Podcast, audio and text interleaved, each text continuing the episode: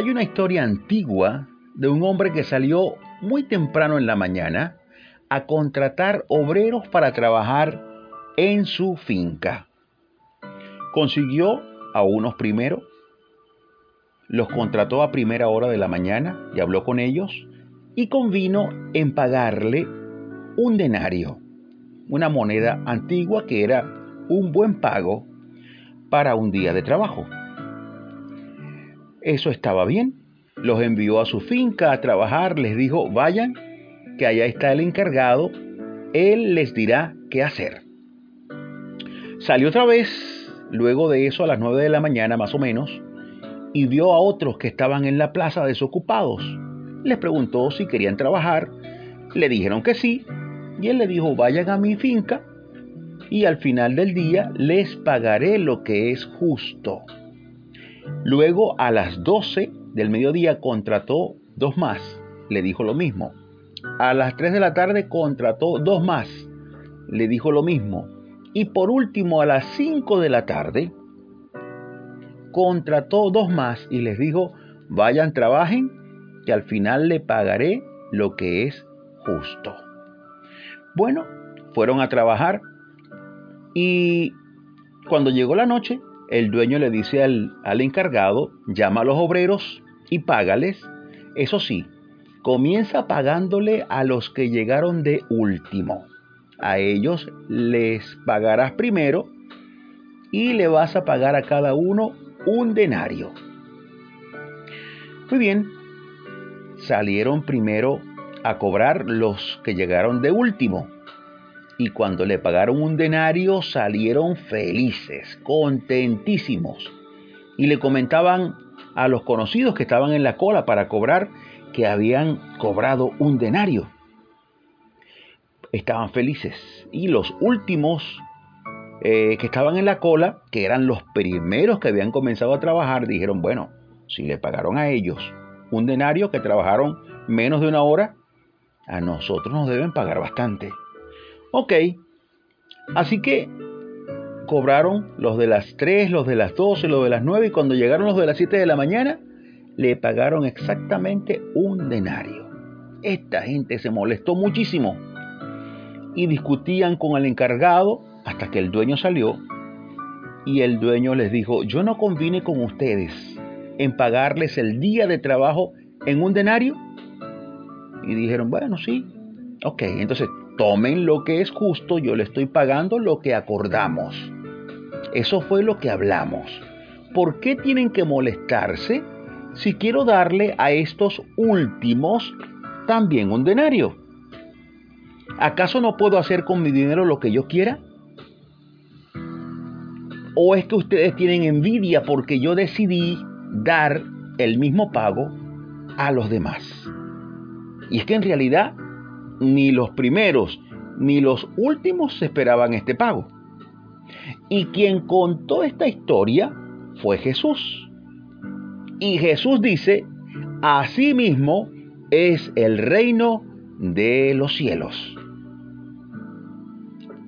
El Padre ha provisto salvación, una salvación igual para todos. Esta historia está en Mateo capítulo 20. Y hay personas a las cuales les molesta muchísimo el hecho de que alguien que ha sido una mala persona, un ladrón, estafador, borracho, infiel eh, y muchas otras cosas que para nada son loables, les molesta que llegue al Señor o al Evangelio, reciba perdón y que venga a ser igualmente salvo en la misma igualdad de condiciones que una persona que se ha portado bien toda la vida. Imagínate. Mucha gente que he escuchado comenta, no estoy de acuerdo con eso. Esa persona se ha portado muy mal. Eso no tiene perdón de Dios. Otros dicen, después de lo que hizo, hizo desastres. Ahora es cristiano. Sí, cómo no. Yo no creo eso. Dios no lo va a perdonar. Pues déjame contarte algo. Cuando Jesús estaba en la cruz, a sus lados estaban dos cruces, con dos ladrones, uno en cada una. Y uno de ellos criticó a Jesús, pero otro le reconoció como Mesías y le pidió que se acordase de él cuando viniera en su reino. Esto está en Lucas 23 del 39 al 43. Dice, y uno de los malhechores que estaba colgado le injuriaba. Imagínate esto. Y le decía, si tú eres el Cristo, sálvate a ti mismo y a nosotros. Respondiendo el otro, le reprendió diciendo, ¿ni aún temes tú a Dios estando en la misma condenación? Nosotros a la verdad justamente padecemos porque recibimos lo que merecieron nuestros hechos. Mas éste ningún mal hizo. Y dijo a Jesús, acuérdate de mí cuando vengas en tu reino. Entonces Jesús le dijo, de cierto te digo que hoy estarás conmigo en el paraíso. Toda una vida de delitos, fraudes, violaciones y qué sé yo.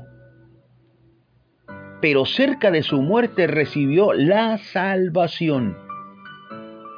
De la misma manera como la pudo haber recibido, ¿quién? Un ejemplo, mm, vamos a decir Timoteo, el cual fue formado en el Señor desde muy temprana edad. Este ladrón recibió el mismo pago de un joven que trabajó, que se portó bien toda la vida y que fue siempre un precioso instrumento en la obra del Señor. Este ladrón o ex ladrón recibió la salvación, por decir algo, igual que Timoteo. ¿A qué nos llama esta historia? Pues nos llama a alegrarnos por la salvación del otro, a alegrarnos por el bienestar de aquel que estaba perdido y que ha sido altamente favorecido con el amor de Dios. Porque si no nos alegramos por el bien del otro, estaríamos mostrando incomodidad y rechazo a la acción salvadora o salvífica del Padre. Estaríamos mostrándonos envidiosos a causa del bien que aquel recibe. En lugar de alegrarnos porque alguien que estaba perdido se ha salvado, nos molestamos. Y esto no puede ser. Es como cuando el hijo pródigo volvió. Su hermano, lejos de alegrarse porque resucitó y estaba muerto, se molestó porque su padre estaba celebrando. Yo quiero hoy decirles y recordarles a mis amigos, a mis hermanos, si no nos alegramos por la salvación del otro, nos tornamos en personas envidiosas. ¿Tú crees que esta persona tenga salvación después de todo lo que ha hecho? Preguntan algunos. Por supuesto que sí. Jesús lo demostró en la cruz, salvando a este ladrón. Este es de lo que llegaron, llegaron a trabajar tarde, pero el Padre decidió pagarles igual que a ti y a mí, igual que a Timoteo, por decir algo. ¿Por qué? Porque Dios es bueno. Bien por ellos, enhorabuena. Bien por su alma, bien por Cristo que pagó por estas personas hace más de dos mil años. Así que debemos alegrarnos por aquel que según tú o según yo no merecía la salvación. Porque al final de cuentas Dios vino por los pecadores. Y Él da su salvación como quiere y a quien quiere. ¿Y quién soy yo para decirle a Dios a quién debe salvar y a quién no? El amor de Dios no se puede medir. Está fuera de los estándares humanos es un amor con dimensiones totalmente infinitas. Yo concluyo llamándote a que desde hoy luchemos contra nosotros mismos. Vamos a vivir un evangelio desprejuiciado. Oremos para que Dios salve a todos, a los que no nos caen bien, a los que son tan malos, que se han portado tan mal en la sociedad. Bueno, especialmente a aquellos que según el criterio humano no lo merecen, vamos a orar para que Dios los salve. En el nombre de Jesús. Oremos, repite por favor después de mí esta oración. Señor Jesucristo, te pido perdón si alguna vez me ha molestado la salvación de alguien debido a su mal comportamiento. Reconozco que tú viniste por los pecadores. Me arrepiento, Señor. Hoy te pido que salves a todos. Extiende tu gracia, Cristo amado. Llena al mundo de tu gloria, así como las aguas cubren el mar. En el nombre de Jesús, amén y amén. Recuerda, Cristo vino a salvar justamente lo que se había perdido. Lo que supuestamente no tenía salvación, Él vino por ellos. Y eso nos incluye. A Dios sea la gloria. Yo soy tu amigo Imer Narváez y seguimos aquí dando pisadas de fe junto a ti. Hasta la próxima.